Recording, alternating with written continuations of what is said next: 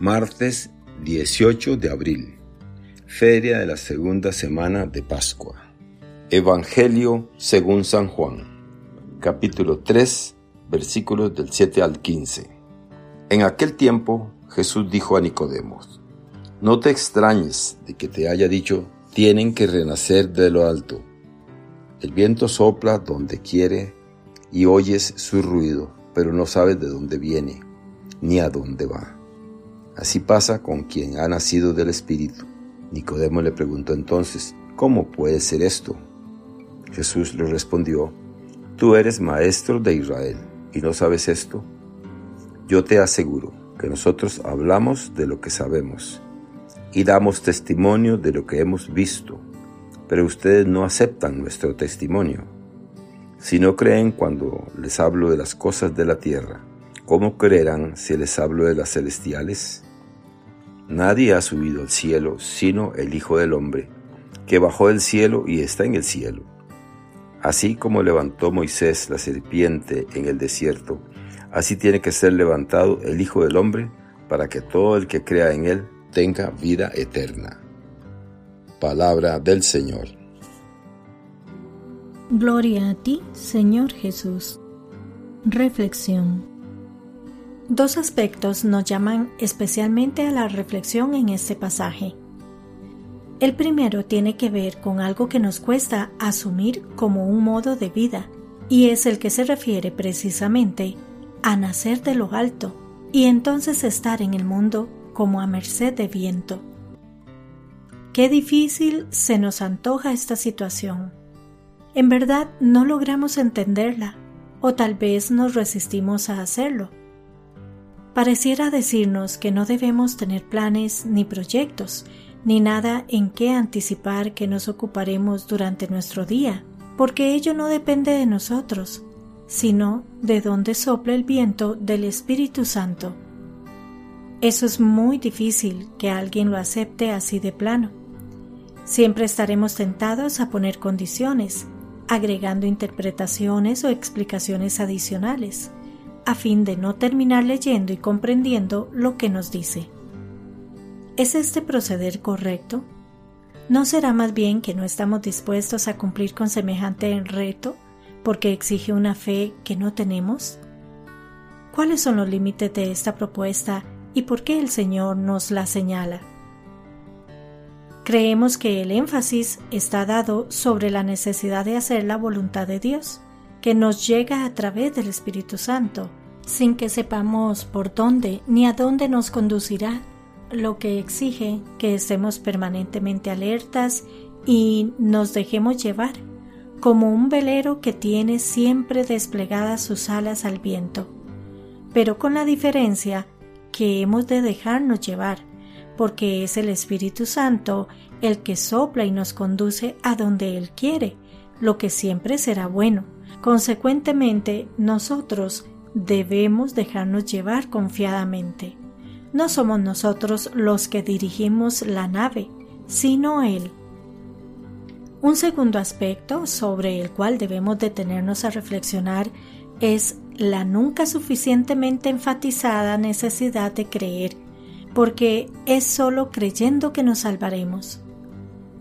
Lo hemos dicho muchas veces, Creer no es cerrar los ojos y apretar los dientes diciendo creo, creo, creo. De lo que se trata es de manifestarlo con la propia vida, y la forma es dejándonos llevar confiadamente por la voluntad de Dios señalada por el soplo del Espíritu Santo. Él pone la agenda. Él nos dice qué hacer, cómo hacer, cuándo hacer y a quién. Si esto ha de ser cierto en nuestras vidas, entonces nosotros no podemos tener otros planes que no sean los planes de Dios, que no siempre entendemos y que sin embargo debemos acatar con fe, porque estamos en sus manos, y ni un solo cabello cae de nuestras cabezas sin que Él lo permita. Solo así podemos enfrentar con verdadera esperanza los eventos de la vida cotidiana, cualquiera que estos sean, asumiéndolos con el talán y el ejemplo que nos da Jesús, es decir, siendo misericordiosos y amando en todo momento, por encima de simpatías e incluso emociones.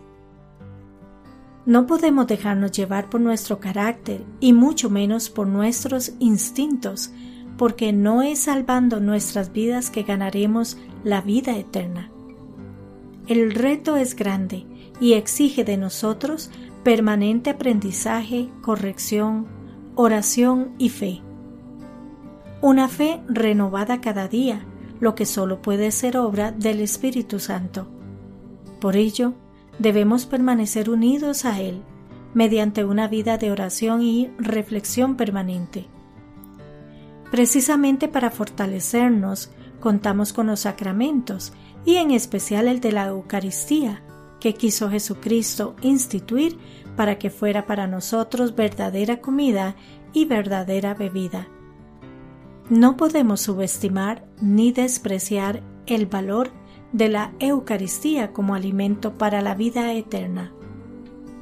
No es casual ni antojadizo que el Señor nos dejara la Eucaristía, como no hay nada casual ni antojadizo en los planes de Dios. Solo en ellos hay verdad. Por lo tanto, nunca recomendaremos lo suficiente participar frecuentemente en la Eucaristía. ¿Cuánto es frecuente o con qué frecuencia está bien? Pues esforcémonos en entender lo que el Señor nos comunica al homologar la Eucaristía con el alimento. ¿Cada cuánto tiempo debes alimentarte? ¿Una vez al año? ¿Una vez al mes? ¿Una vez a la semana? ¿Una vez al día? ¿Qué pasa cuando dejas de comer o no comes lo suficiente? ¿No te debilitas? ¿No te cansas? ¿No pierdes fuerzas y aún ganas de hacer las cosas? ¿Es que comes por diversión, por gusto o por placer? ¿O es que comes por necesidad? Pues entonces eso mismo debes aplicarlo al fortalecimiento de nuestra unión con Cristo. Debemos alimentarla todo lo frecuentemente que sea necesario, todos los días si es posible, como alimentamos nuestros cuerpos. La presencia de la Eucaristía en nuestras vidas obra prodigios, maravillas. De otro modo, el Señor no se hubiera tomado el tiempo de instituir la Eucaristía y podría haberla comparado con cualquier otra cosa.